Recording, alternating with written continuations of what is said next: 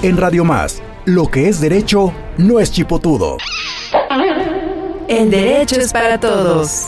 Un espacio radiofónico donde lo complejo de los trámites notariales los hacemos accesibles. Recuerda que más vale un buen arreglo que un mal pleito. El derecho es para todos. Comenzamos. Estamos una vez más, estimado auditorio, en el programa El Derecho es para Todos, donde lo difícil lo hacemos sencillo. Recuerden ustedes que este programa es de ustedes y es para ustedes, donde estamos dando los conceptos que a veces se nos complican por ser técnicos, pero como siempre decimos, todo tiene una lógica y hay que encontrarla. Me acompaña nuestro amigo Juan de Dios Sánchez Abreu, presidente de Amecope. Bienvenido, Juan de Dios. Muchas gracias, mi querido notario número 30 de la demarcación de Jalapa, Manuel Díaz Rivera, por una vez más una invitación y aprender un día más de estos temas importantes que tú nos traes. Estamos de presidente estatal de Amecope, Asociación Mexicana de Comunicadores y Periodistas del Estado de Veracruz. Bienvenido Juan, bienvenido estimado auditorio. Todos en algún momento hemos comprado, vendido o tenemos un conocido familiar que ha comprado o vendido un inmueble. Y entonces, bueno, es interesante repasar estos temas. Se acerca el fin de año y entonces, y si no, pues en cualquier momento podemos hacerlo eh, una compraventa de un inmueble. ¿Qué obligaciones tenemos? ¿Qué debemos de pagar? ¿Qué debemos de cuidar? ¿Qué documentos debemos reunir? De todo eso les estaremos hablando el día de hoy. Fíjense que una vez llegó conmigo una persona y me dice, oiga, este vengo a verlo porque quiero hacer un cambio de nombre. Dije, ah, pues sí, como ustedes saben y si no saben se los digo, los notarios públicos podemos hacer cambios de nombre, solo del nombre propio. Me acuerdo de uno que le digo, ¿cómo te llamas este Héctor y cómo te quieres llamar Víctor? Pero bueno, pues este, le hacemos su cambio de nombre. Ok. Este, y le digo a esta persona que me pidió el cambio de nombre, ¿y cómo se llama usted? Pues Juan. ¿Y cómo se quiere llamar? No, pues yo me quiero seguir llamando Juan. Entonces, ¿dónde quiere usted el cambio de nombre o de que, para quién es? Ah, no, dice, es que adquirí esta propiedad y quiero que le cambie usted el nombre aquí, que le borre y le ponga mi nombre. ojalá fuera así de sencillo de rápido y de simple. Pero no es así. Lo que el Señor había hecho era una compra-venta y hay que hacer todo un proceso que no debe ser difícil. Como es nuestro dicho, lo complicado lo hacemos sencillo. Entonces, una compra-venta. ¿Qué es lo que más preocupa de una compra-venta? Lo que más preocupa es pagar el impuesto sobre la renta, que será la segunda parte de este programa. Primero revisaremos el tema de las compraventas. Muy bien, hay muchas modalidades de compraventa. Estamos hablando de que ya sea que adquiera o enajene, o sea, haga ajeno un inmueble, lo venda. Tengo distintas obligaciones y tengo que tener mis documentos en orden. Vamos a partir de lo más sencillo y común. Yo tengo mi escritura a mi nombre. Entonces, ¿qué es lo primero que debo de revisar? Mi estado civil. Para ver si mi cónyuge tiene derecho a ese inmueble. Que la sociedad conyugal es todo un tema. No voy a meter ahorita él. Pero que sirva de momento decir que si estoy casado por sociedad conyugal, adquirí el inmueble durante la vigencia de la sociedad conyugal, entonces se presume que lo adquirí con dinero de la sociedad conyugal y mi cónyuge tiene derecho a, en la liquidación de, eh, de la, por la venta de ese inmueble, a la mitad de ese inmueble.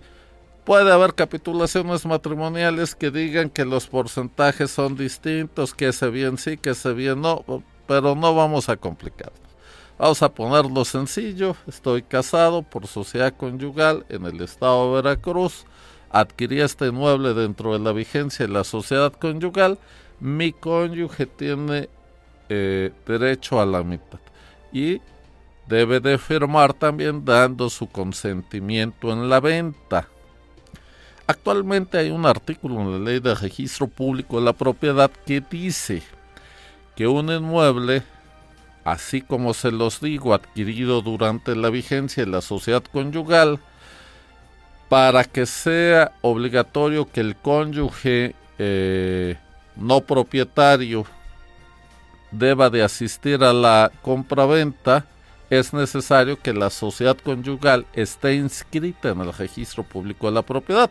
Acuérdense ustedes que cuando nos casamos, en el acta de matrimonio, ahí se especifica el régimen matrimonial y está en el registro civil. Pero para que surta efectos frente a terceros, por los bienes inmuebles, debe de estar en el registro público de la propiedad. Sin embargo, Recuerden ustedes esta frase, este principio notarial de la prudencia. Entonces, ¿para qué arriesgo una escritura y, todo lo que implica el costo, el tiempo, eh, a una nulidad si tenemos el consentimiento del cónyuge? Ya más al rato veremos qué pasa cuando no lo tenemos, pero de entrada lo tenemos, comparece el cónyuge. Soy soltero, adquirí el inmueble antes de la, del matrimonio por sociedad conyugal, estoy casado por separación de bienes, eh, adquirí el inmueble dentro de la sociedad conyugal, pero lo adquirí por donación o por herencia, no entra en la sociedad conyugal no hay necesidad de que comparezca el eh, cónyuge casado por sociedad conyugal. ¿Ya? Muy bien, entonces ya tengo ahí mi escritura, mi predial al día, esto es el del último, el del año, aunque el predial se paga por semestre, pero el último pago. Ahí está ya, ya tengo también mi recibo de agua pagado, eso es importante. La ley de aguas del estado establece que debo de tener mi servicio al corriente, pero vamos a pensar que no tengo servicio de agua porque es un lote baldío, porque es un terreno agrícola, no tengo agua potable. Bueno, entonces necesito una constancia de que no cuento con el servicio, ¿ok? Y entonces ya tengo tres documentos, mi escritura a mi nombre, mi predial, el último pagado y mi recibo de agua. ¿Ok? Y hasta ahí estamos. Obviamente, ¿qué es lo que nos interesa? Pues una cotización, ¿verdad?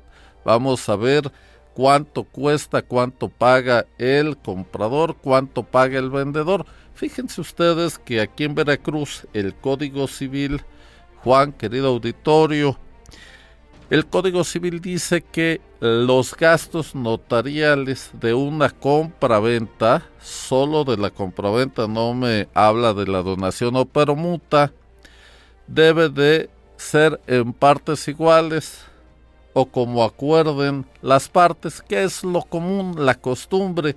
La costumbre es que la escritura la paga el que compra y el que vende paga su impuesto sobre la gente, que más adelante vamos a ver este tema más a fondo. Entonces, ese es básicamente este, lo que necesito para un presupuesto.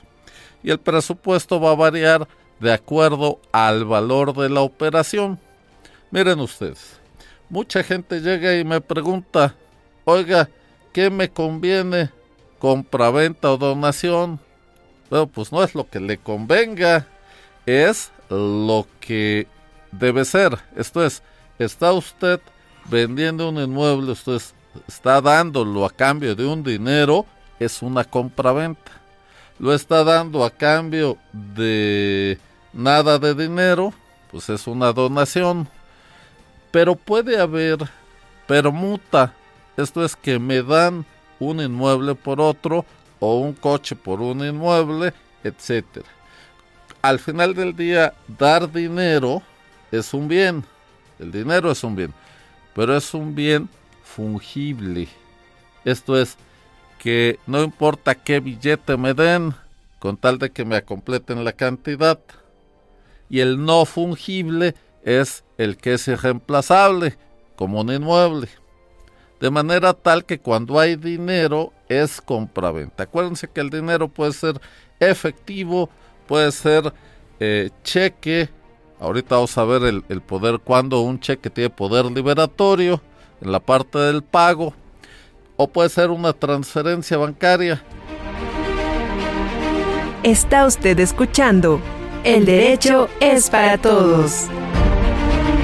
No te quedes con las dudas, porque Camarón que se duerme, se lo lleva la corriente.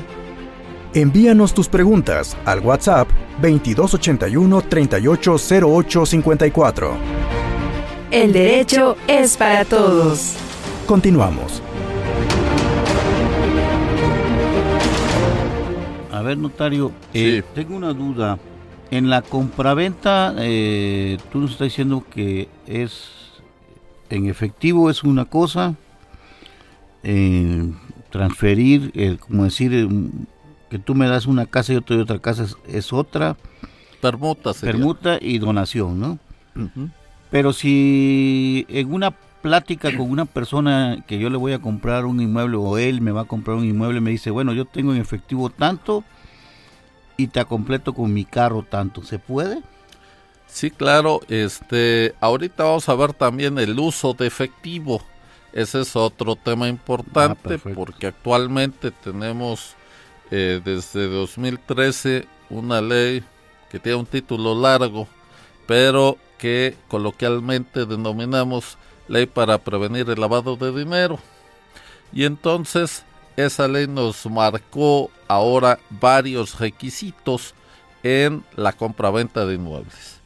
Eh, se consideró la transmisión de inmuebles como actividad vulnerable y a los notarios públicos como sujetos obligados de información, de este, informes, de una serie de obligaciones.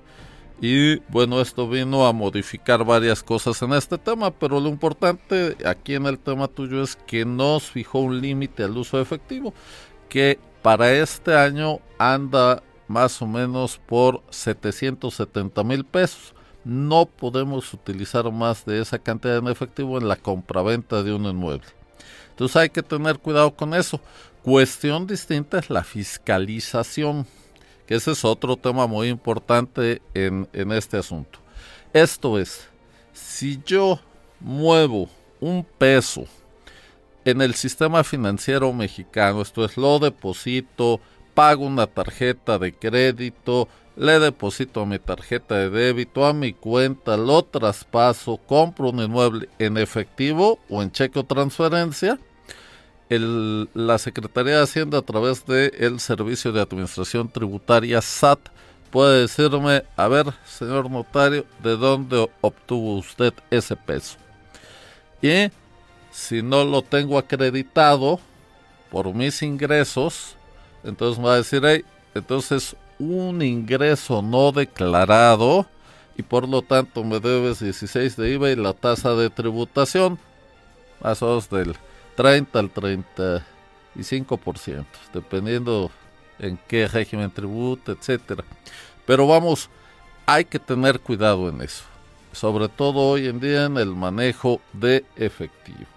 Si tú depositas, recordar que las instituciones de crédito tienen protocolos de seguridad financiera y entonces cada uno tiene un comportamiento distinto. Entonces te llega un depósito 100 mil pesos en efectivo, hay bancos que en ese momento congelan la cuenta, te piden que les expliques para ellos explicar y si es satisfactoria la explicación, te liberan el recurso y si no lo transfieren a la Secretaría de Hacienda, de manera tal que para evitarse estos problemas, más adelante lo vamos a ver con el pago, hay que hacer las cosas bien. Entonces, pero lo importante, si hay dinero es compraventa, si no hay dinero es donación, si es una cosa por otra es permuta.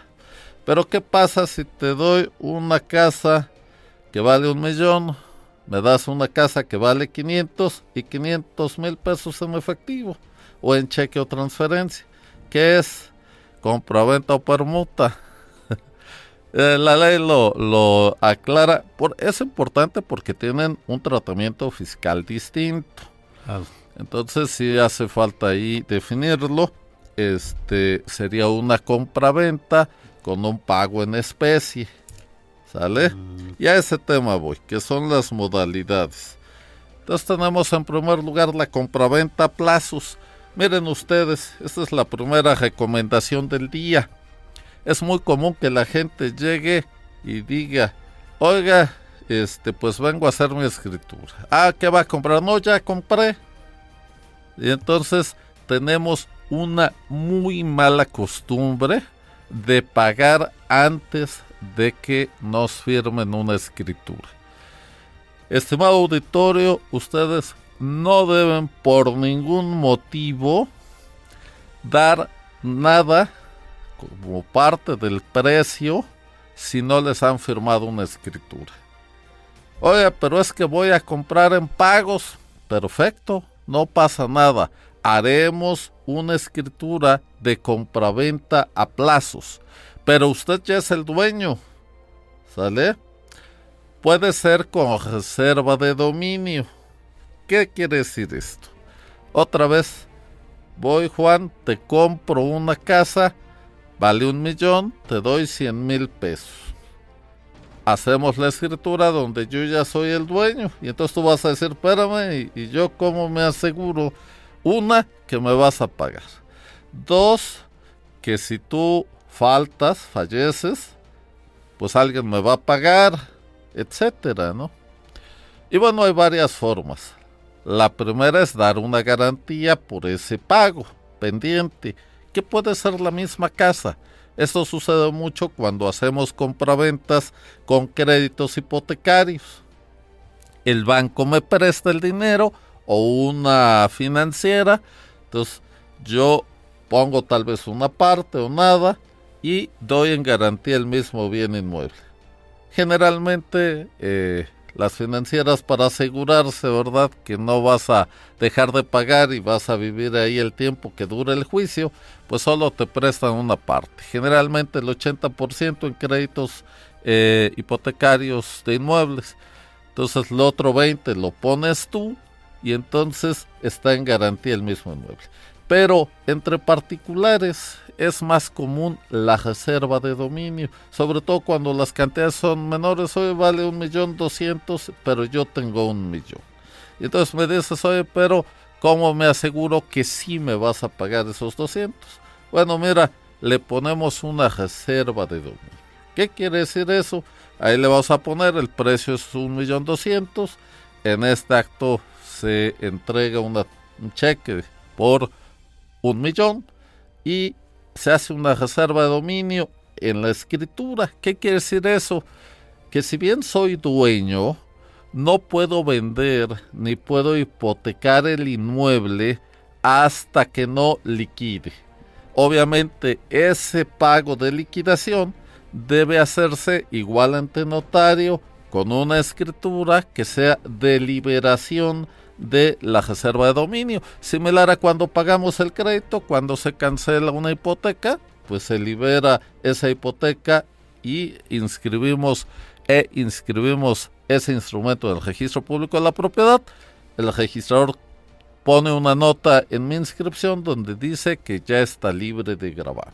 Lo mismo con la reserva de dominio. ¿De acuerdo? Oye, oye, notario, ¿y esa reserva de dominio tiene algún tiempo o tú pones el tiempo? Te voy a pagar la diferencia de 200 mil pesos. ¿Tienes hasta un mes, dos meses, tres meses o tú es el acuerdo que llegas con la persona?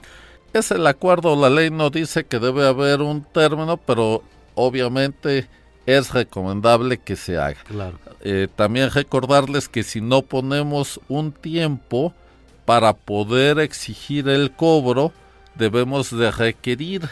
Y entonces yo voy al juzgado, le pido que se le requiera, puede ser también ante notario, pero pues todo es un gasto y es tiempo y es esfuerzo. ¿eh? Hacemos el requerimiento y le doy 30 días, dice la ley, para que cumpla esa obligación sin plazo. Y entonces ya pasados los 30 días, pues ya si no me cumple, puedo seguir mi procedimiento este, de ejecución o como haya sido pactado. Está usted escuchando El derecho es para todos. No te quedes con las dudas, porque Más vale una vez colorado que cien descolorido. envíanos tus preguntas al WhatsApp 2281 380854. El derecho es para todos. Continuamos.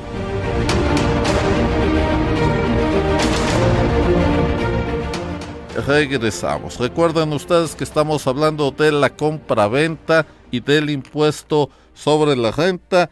También podemos hacer una promesa de compra-venta. Hay que cuidar mucho este tema de las promesas de compra-venta porque a veces el dueño dice pues vale un millón doscientos y me va a dar doscientos y ya es el dueño. Ya si no me paga yo tengo que demandarlo, etcétera por mi inmueble y pues yo con 200 no resuelvo mucho, así es de que no, no vamos a hacer una compraventa a plazo, vamos a hacer una promesa de compraventa.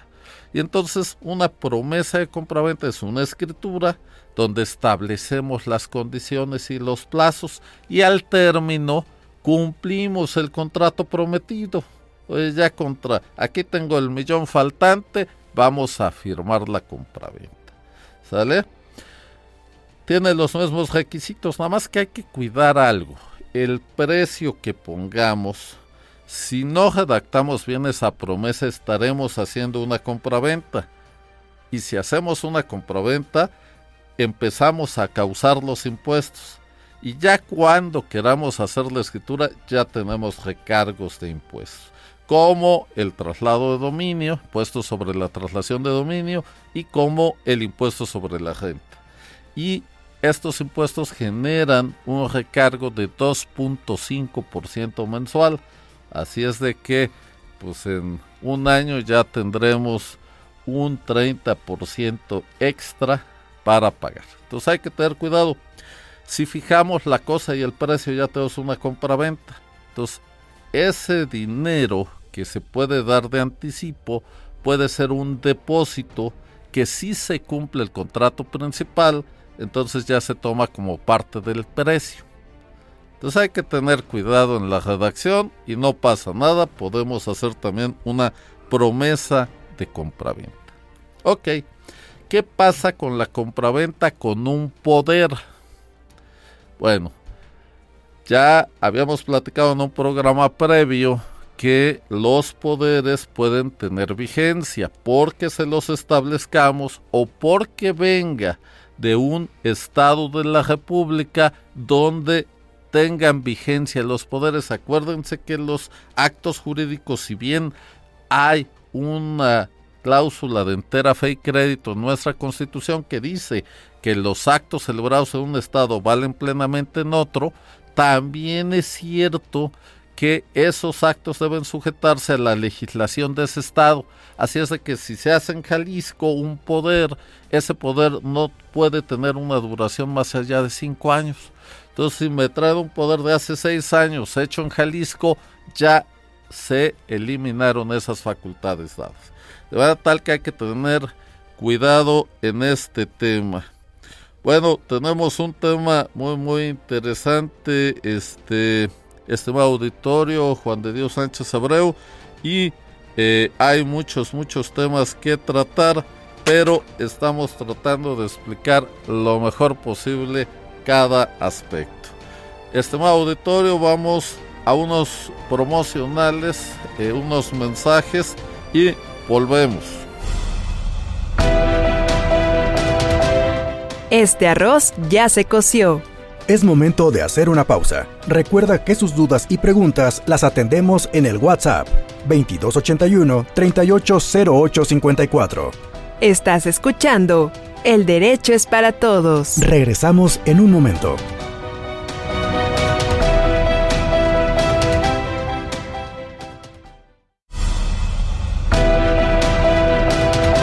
Estamos de vuelta en El Derecho es para Todos. Envíanos tus dudas y preguntas al WhatsApp 2281 38 Todos coludos o todos rabones. El derecho es para todos. Continuamos. Estimado auditorio, estamos en su programa El derecho es para todos donde lo complicado lo hacemos sencillo. Estamos hablando de un tema muy muy interesante que es la compraventa y el impuesto sobre la renta. Y ya se nos fue la mitad del programa y tenemos muchos temas pendientes. Estábamos con la compraventa a plazos, pasamos a la compraventa donde se divide la nuda propiedad y el usufructo. A veces estos términos son más complicados, pero se los voy a plantear de la siguiente manera. El usufructo, como su nombre lo dice, es el uso y los frutos. Entonces es muy común que eh, la gente diga, oiga, quiero comprar esto, pero cuando yo falte quiero que sea para mi hijo. Ah, perfecto. Entonces compra para el hijo la nuda propiedad y para él el usufructo. Quiere decir que él puede vivir ahí, rentar, prestar, etcétera, mientras él viva. El usufructo puede ser vitalicio, que es lo más común, pero también puede estar sujeto a un tiempo, cinco años, diez años, un año, etcétera. Entonces el dueño puede estar ahí y cuando él falte ya automáticamente es dueño del nudo propietario hay que tener cuidado, les decía yo hoy, porque si yo compro para mi hijo, le estoy haciendo una donación. Si compramos los dos, él debe acreditar la mitad de su dinero. Entonces hay que tener otra vez cuidado en la redacción para no meternos en problemas fiscales. ¿Sale? Porque finalmente de dónde salga el dinero es de dónde se va a fiscalizar. ¿Ok? Bien. Entonces, ese es con nuda propiedad de usufructo vitalicio. ¿Qué pasa cuando compramos un bien que está hipotecado? Mucha gente piensa que no es posible comprar o vender un bien hipotecado y no es así.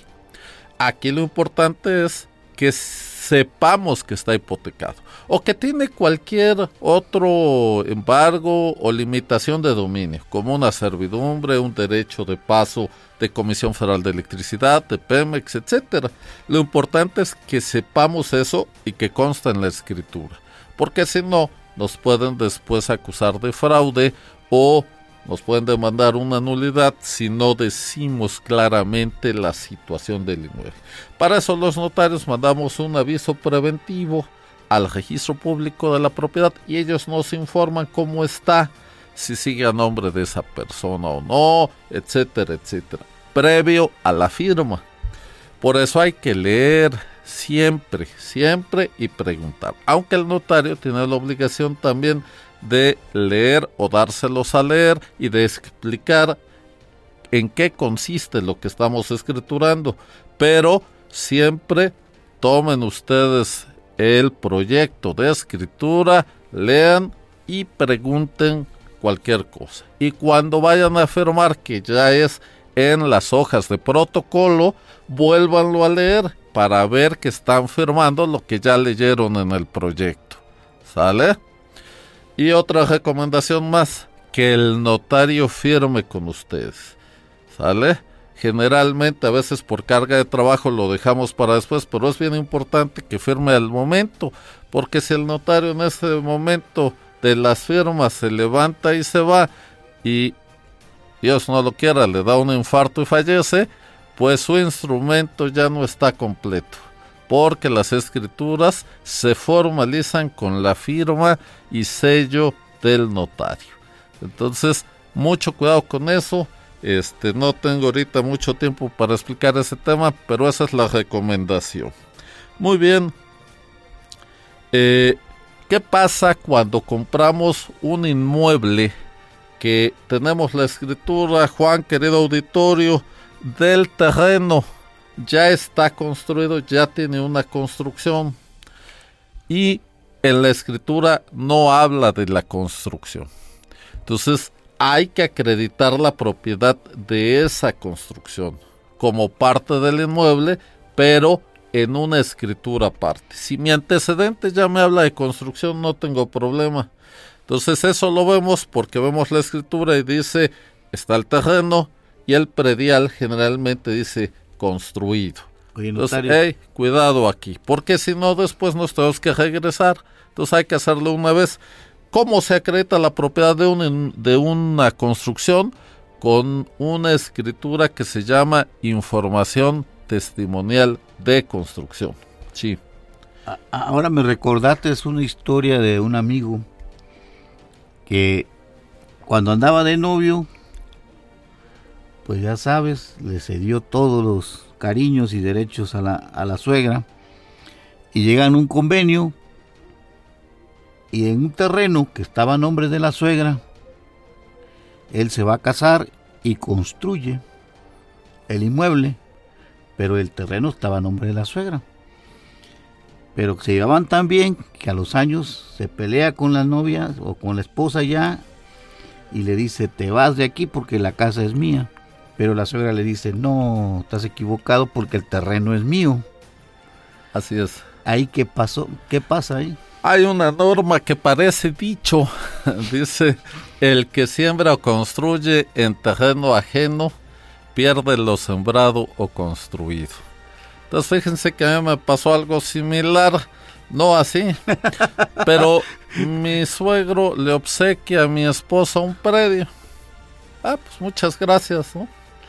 Este, y me dice mi esposa, oye, ¿cuándo vamos a construir la casa? Entonces le dije yo, cuando te firmen la escritura. Sí, pero ¿cómo crees? Me lo está regalando y todavía que me ponga yo difícil y le dije, si no me firmas no construyo. Le dije, pues sí, así es. Y te voy a decir por qué. Mira, le dije yo, tienes más hermanos. Si tus papás faltan, pues ellos pueden decir, ¿sabes qué? Pues no sé, no lo vi, no supe, pero si te lo hubiera dado, te lo hubiera firmado no te lo firmó, no te lo dio. Y tendrá razón legal. Y tal vez le invierta yo unos pesos a esa casa, que para mí será dinero, pero para mis hijos será la casa de su padre. Y eso no tiene precio. Entonces, en vez de yo dejarles un bien a mis hijos, les voy a dejar un problema. problema. Y no tiene caso. Así es de que cuando te firmen, yo construyo. Y así pasó. Le firmaron, construí y esa casa ya hasta la vendí. Pero finalmente eh, parece salió un verso sin esfuerzo. ¿eh? Pero es bien importante ser escrupuloso en esas cosas para evitar problemas. ¿Ok? Bien, entonces, ¿qué pasa si no tenemos acreditada la construcción en la escritura de compraventa? En el antecedente de eh, la escritura, pues hay que hacerla. ¿Cómo se hace? Con tres testigos ante notario. También se puede hacer en el juzgado, pero tenemos mucho más, nos lleva mucho más tiempo. Entonces, tres testigos ante notario.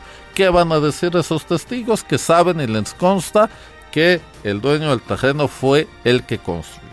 Puede ser que construya una tercera persona, sí, pero debe haber un permiso del dueño del terreno, del predio, y otra persona puede construir y ser dueño de la construcción y si se va a vender pues tienen que comparecer los dos. Pero obviamente hay que cumplir este requisito para que podamos inscribir esa escritura en registro público de la propiedad. Si no, no lo vamos a poder hacer, nos vamos a tener que regresar y todo es tiempo y dinero. Está usted escuchando El derecho es para todos. No te quedes con las dudas, porque para uno que madruga, hay otro que no se duerme. Envíanos tus preguntas al WhatsApp 2281 380854. El derecho es para todos. Continuamos.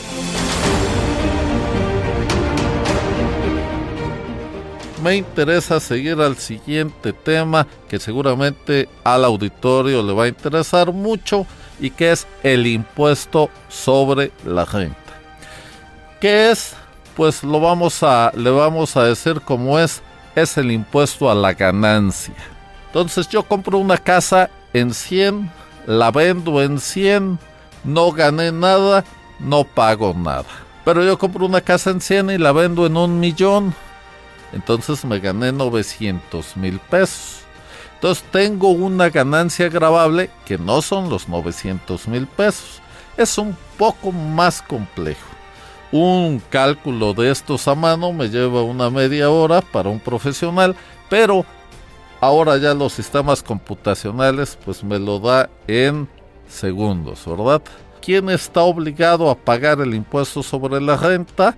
El vendedor paga el impuesto sobre la renta por enajenación y el adquirente paga el impuesto sobre la renta por adquisición cuando se genera. Bien, el impuesto sobre la renta por adquisición se paga en caso de la donación, pero a veces la gente piensa que es más barata la donación. ¿Por qué? Porque hay una causa de exención cuando esa donación se hace entre familiares en línea recta sin limitación de grado. Esto es cuando mi papá me dona o cuando yo le dono a mi papá o a mi abuelo, o a mi bisabuelo, a mi tatarabuelo, o le dono yo a mi nieto, ¿ya? También tenemos familiares por afinidad en línea recta y está exento de impuestos sobre la renta por adquisición. ¿Quiénes serían? Mis suegros, mis yernos, mis nueras. Así está la ley. A ver, no me pregunten por qué, pero así está. ¿Eh? Hablando de la suegra que cogió al yerno. Pero bueno, ok.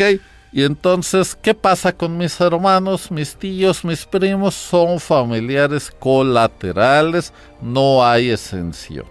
¿Ok? Eso es lo primero, eso es en donación. Entonces, la donación genera impuestos sobre la renta por adquisición de un 20% de la ganancia. Vamos a pensar que tengo un valor fiscal no de operación, sino fiscal, ¿eh? Ese es un tema interesante. De un millón de pesos y yo vendo mi casa. Luego me dicen, oiga, pero no la puedo donar. Pues, ¿cómo no? Usted se la puede donar a quien quiera, pues es suya. Ok, la voy a vender en 500 mil. Pues a un sobrino que es como mi hijo y que vale, yo sé que mi casa vale un millón, pero lo quiero ayudar, se la doy en 500 mil. Ok valor fiscal, ¿eh? Entonces se la doy en 500. Si yo gano algo, vendedor, tengo que pagar el impuesto sobre la renta por enajenación. Y el adquirente va a pagar el 20% de 500 mil pesos. Porque aunque está comprando, está adquiriendo en un valor menor al fiscal y tendrá que pagar sus 100 mil pesos de impuestos sobre la renta por adquisición. ¿Qué otras cosas pagan impuestos sobre la renta por adquisición? Cuando alguien se encuentra un tesoro, ¿vale? Tiene que pagar el impuesto sobre la renta por adquisición. Cuando alguien se saca la lotería, como tú Juan cuando te casaste, Nada más que ahí no es producto grabable, ¿verdad? Entonces no hay problema. Mi esposa se encontró un tesoro. Ah, sí es cierto, el gordito de oro. Pero bueno, entonces encontramos un tesoro, pagamos un impuesto sobre la renta por adquisición y cuando prescribimos un inmueble. Cuéntense ustedes que la prescripción, que es otro tema que veremos más adelante, pagamos 20% de impuesto sobre la renta por adquisición. ¿Ok? Ahora bien, el impuesto sobre la renta por imaginación depende de la ganancia. Y los índices nacionales de precios al consumidor etcétera. Es un procedimiento complejo, los terrenos se aprecian, la construcción se deprecia, etcétera. Es un cálculo un poco complejo, tiene que ver también, podemos deducir gastos porque compramos un inmueble en 100 mil, pero le invertimos 200, pero hay que acreditarlo. No nada más es tema de decir, porque si no, pues todos decimos, ¿no? No, hay que acreditarlo con facturas, eh, avalúos a veces, este, etcétera. Entonces hay que tener cuidado con ese tema, pero hay que pagar ese impuesto. La casa habitación está exenta de impuestos sobre la renta por enajenación. ¿Cuándo? Bueno, cuando es nuestra casa habitación. Y vendemos una cada tres años.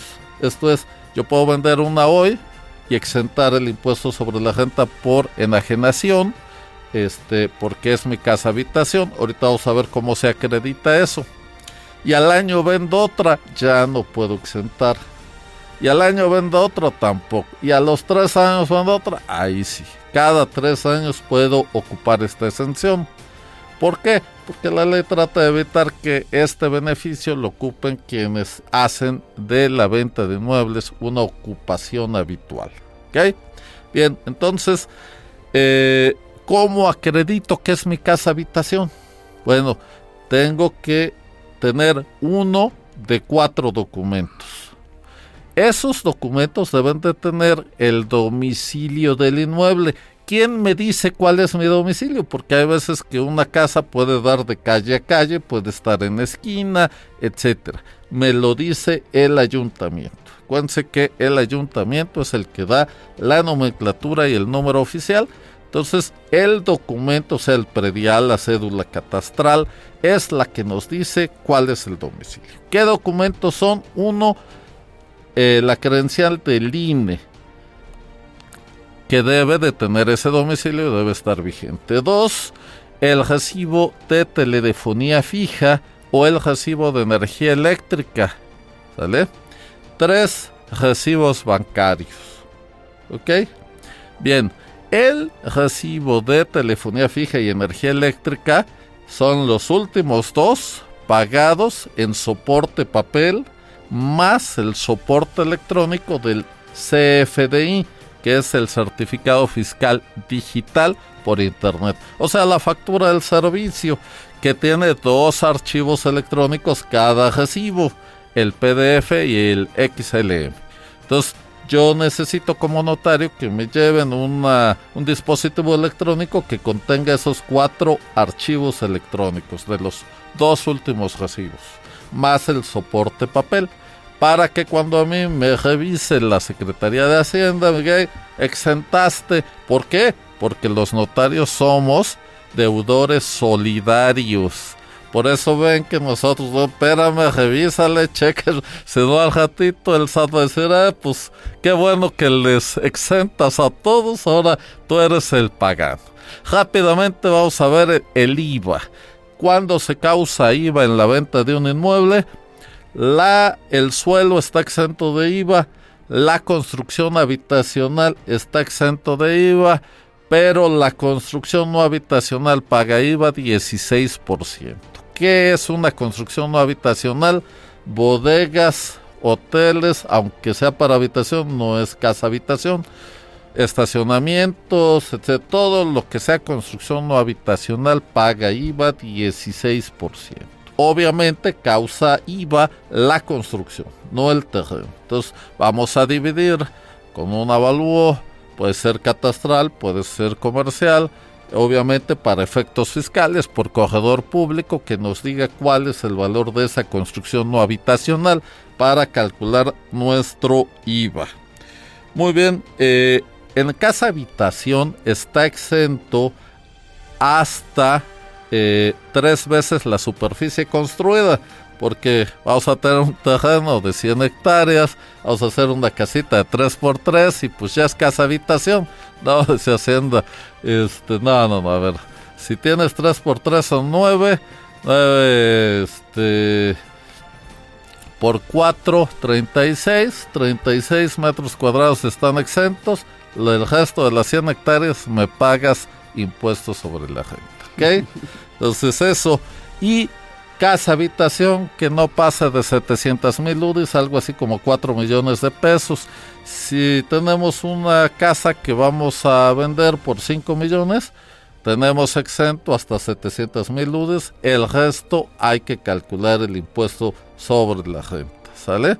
Entonces yo como notario estoy obligado a calcular, enterar, etcétera, y a darle sus comprobantes fiscales al interesado a mí me enteran el importe, cheque, transferencia, efectivo, y yo lo entero por transferencia electrónica a este al SAT, ¿verdad? Y le doy sus comprobantes. Hay un tema también muy interesante, cuando ustedes vendan, tienen un ingreso. Entonces, ese ingreso hay que reportarlo, aunque esté justificado. O sea, tienen, ¿por qué tienes este ingreso? Juan, porque vendí una casa. Bueno, eso tienes que avisárselo al SAT en tu declaración eh, informativa múltiple anual. Entonces en tu declaración dice, tuve este ingreso porque vendí esta casa. ¿Ya? Pues esos son los temas más importantes que les traigo el día de hoy. También decirles antes de irnos que las personas morales y las personas físicas con actividad empresarial no enteran el impuesto al notario eh, por disposición de la ley, sino que ellos tienen la posibilidad de compensar esos impuestos y declararlos al final del ejercicio fiscal. Entonces, si tienen pérdidas, si tienen eh, eh, IVA o ISR a favor, etcétera, entonces esa parte también es posible si van a tener una compraventa de un valor considerable, eh, van a vender, pues se pueden dar de alta como persona física con actividad empresarial. Si me tienen que dar a mí notario justificar en su constancia de situación fiscal que tienen ese carácter y las tres últimas declaraciones de IVA y ISR y con eso yo no entro al cálculo ni retención del impuesto y lo hacen directamente al final de su ejercicio fiscal. Pues eso es todo por hoy, estimado auditorio Juan de Dios Sánchez Abreu, gracias por tu acompañamiento. Hay que leer con detenimiento y preguntar lo que no comprendamos y firmar solo hasta que estemos total y absolutamente seguros de lo que vamos a hacer. Soy su amigo Manuel Díaz Rivera, notario 30 de la demarcación de Jalapa y recordarles además el mandamiento del abogado de Couture. Tu deber es luchar por el derecho, pero el día que encuentres en conflicto el derecho con la justicia, lucha por la justicia. Muchas gracias por su atención, buen día.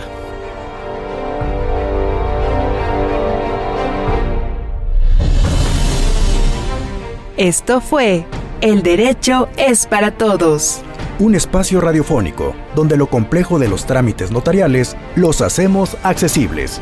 Recuerda que más vale un buen arreglo que un mal pleito. Esperamos tus dudas y preguntas al WhatsApp 2281 380854. El derecho es para todos. No dejes para mañana lo que puedas hacer hoy.